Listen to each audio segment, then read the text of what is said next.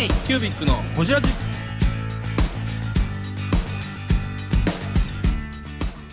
k q b i c のほじラジ。ナビゲーターの k q b i c 事務局長荒川翔太です。今回 k q b i c がほじるのは前回に引き続き文具ソムリエールの菅美里さん。文具業界に対して取り組んでいきたいことについての話や日本の文房具の値付けについてなど深く報じっています。どうぞお楽しみに。うんそこに対して自信を持てないのか、まあちょっと文具で特殊だと思います僕。やっぱりその価格が安すぎる、うん、言うてはったね、まだ100円とか200円のものを売ってるから。そこのやっぱり価格の安さから広告料出せないっていうのはあると思うんですよね。それはあのメーカーさんだけのちょっと責任じゃなくて小売店に悪い部分があるなと思ってるんですけどあー出身者としては。うん。あの小売店があのね。高いものをうんの売り方を知らないんですよ。ああ安さでしますあはいはいはい安いものは売りやすいけれど高いものを売る売ることに慣れてないってことそうですね。もともと安いものをしか取り扱ってない。価格が安かったっていうのは大前提としてあって安いものしか売れないと思い込んでる部分もありますし実際なかなか高いものって動かしにくい在庫として持ちにくかったりとか売りにくかったりする部分は確かにあるんですけどその高いものを売る努力もしてない。うん。でも売り方がそもそも分かんない。だからそうするともう悪循環なんですけど、さっき言ったみたいに重機捨てられちゃう話とかは,、商品が安いからとにかく商品をたくさんお店に置かなきゃいけない、だからこそ重機から剥がしていっぱい詰めないパズルみたいに詰めなきゃいけないってなるわけですよね、ちょっと悪循環であるんですけど、うん。ままずありがとうございます。小売店がちゃんと高いものを売るうん。売り方を学ばなければいけないし、あのメーカーさんがある程度の金額を出してきた時にはそれ相応の売る手立てとか手段とかを、あの接客スキルとかを持たなきゃいけないので、正直言ってどこが悪いじゃなくて全部多分悪い。全部 全部悪い。みんながそれぞれちょっとずつ直していかないと、そうですね。全部日本っぽい感じになってるとかそう安安いもの安くて高クオリティ最高みたいな、うんまあ、確かに安くてすごい助かりはするんですけど長期的な視野で見たらやっぱりしんどいなって。でもうん。私が SNS でこういう商品がありましたって投稿した時にそれ似たもの100均で見ましたって悪気なくコメントを書かれてしまうっていうのあります。はあります。すあれはもう本当に安いものがいいいいっていう安いものを提の情報を提供できてるっていうプラス思考でコメントを書かれてるので、書いてる方にすごく悪気はないんですけど悪意がないです悪意はないです。本当に悪意はないんですけどあこちら業界の人間としてはそれは書かないでいただきたいし実際全然物が違うんですよね。わかるわもうジェネリックまるまるすごい嫌い。ジェネリックまるまるジェネねリックまるまるよう言われる。いろんな立場があるのでそれ安くてある程度のもので良ければいいっていう人もいるのでうん。それが正解な場合もあるんですけどうん。やっぱりそうそのアイディアの元の部分にお金が支払わ開れない発費とかね。そういうしうん。のなんかその本当にあもうこれあれじゃんっていうのあるじゃないですか、うん。あります。もうこれこれあれじゃんっていうのあるじゃないですか。あれじゃん。これあれじゃんっていうのあるじゃないですか。そういうそのアイデアの元のところに支払われない。それは違法ではないんだけど、うんでも元に払われなければ将来新しくていいものはもう出てこない、そうですね。開発されない。そう。そうですね。でもそこまで考えられるほど余裕がある人が今減ってる、うん。目の前の生活を成り立たせるために安くていいものを買うのが一番正しいと思い込んでる人がたくさんいる、うん。だからもうなんかどっから手つけたらいいのか分かんないって今正直なっちゃってるんですけど長く文具業界が生きて生き残っていくためいいものを生産してうん。消費してっていうのができる土壌を作るために何ができるのかもう全部がダメじゃんって今なっちゃってるんですけど、うん。私が私の立場でできることとしては小売店とメーカーさんとかいろんな立場の方のいろんな意見をそれぞれの立場で違いが出てきてしまってるのをまあすり合わせを行うための文章を書くとか。あとはインフルエンサーさんとのつながりもあるので発信力のある方々にまずものを知ってもらうっていうこの2つは私が今後文具業界に貢献できることなのかなと思って活動してます。素晴らしい文具ソムリエールの菅美里です。K q ビックのこちらじ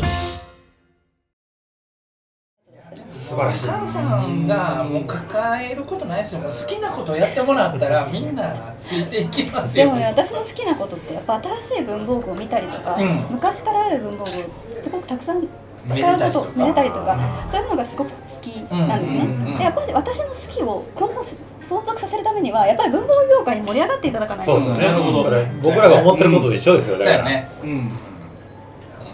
しかも結構ジムジムしたものが残ってもらわないとっていうことですよね、うん。そうやなみんな誇りに思ってほしいし、誇りを価値に変えてほしいし、ね、値上げはやらなあかんのやったらやったらえやっていいと思います、安い100均でいい人は100均でいいと思います。そうですね。100均で十分満足する人は100均でいいと思う、うん。だけど満足しなくて価値をか感じて買ってくれてる人がいます。うん。ので自信を持って値上げをしろと。ちゃんと価格に対するその金額をつけてほしい。うんでサラサクリップは値上げしようって思ってます 安すぎる。ほん安すぎ。本当にもうそれあのね僕も実は海外行って物売ってるのはこっちでで高めの値段やっても向こうからしたら安いんですよ。ああ海外からしたら。海外からしたら。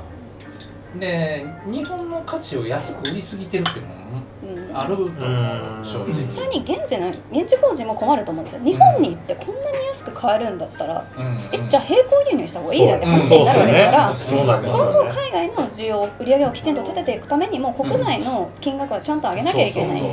安くないと買わない人たちは多分100均で十分だと思うので100均の文房具も、うん。あのそこそこのレベルのものはきちんとあるので、うん。それでいいんだったらそっちはそれでいいと思うんです、うただ小売店ちゃんと売ろう。うんとは思う。その小売店出身者として当時私が在籍してた時にじゃあそれ言ってたことね今まで全部できてたかって言われたらそんなことなかったと思うんですよ。やっぱ品物出さなきゃとかって日々のことに追われてたし高いのはちょっと売りづらいなっていうのもあったんですけどでもだったらネットでいいじゃん。確かに。確かに。うん。小売店には力があるので売る力がある売り場を作る力もあるのでだったら売ってみんなで盛り上げてなんなら自分たちのお給料も上げてもらいましょうってやるべきだと私は思うしそれできると思うんですよね。みんなすごいスキルがあるので。できると思うから。でもどう ちょっとね私がその立ち入れる範囲ではないので、まあ、私は記事を書くことで啓蒙していきたいですね。まあぶっ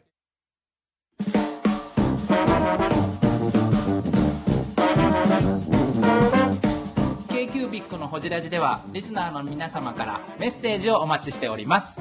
アドレスは info.kcubic3.com info.kcubic3.com もしくは KQBIC サイトのメッセージフォームよりお願いします。iTunes のコメント欄でもお待ちしております。皆様のお便りせーのお待ちしています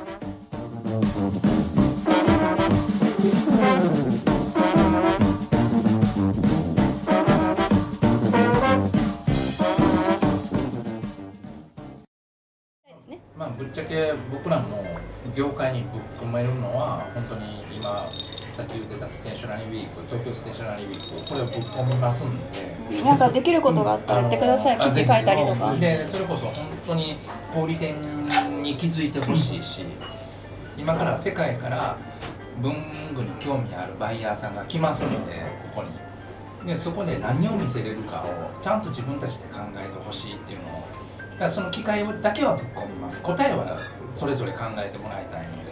なんかお給料上げたらやる気になってくれるのかな、うん。小売店の人。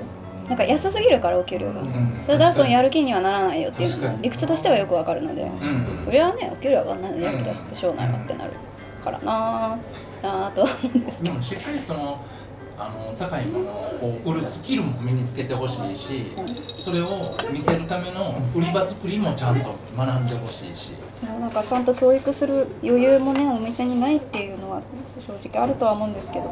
あとお店の中でコミュニティ作ってほしいっていうのもめちゃくちゃあります。要はそのお店に来る人たちがファンであってほしいし、なんかお店のファンってあるじゃないですか。地方地方のなんかこう小売店さんのファンって。それをちゃんと気づけてほしい。作ってほしいそうなんですよね。えー、ブングスキーラジオです。ブングスキーラジオ。1年以上やってきてます。ブングスキーラジオ。小野さんどんなラジオですか？えーと2人がボソボソ話して1人がハキハキ。喋るラジオですね。高木さん。え？何ですかね。用意してませんでした。あー楽しくやってます。聞いてね。全然楽しそうじゃない。いいんじゃないですかこれはこれで。そうか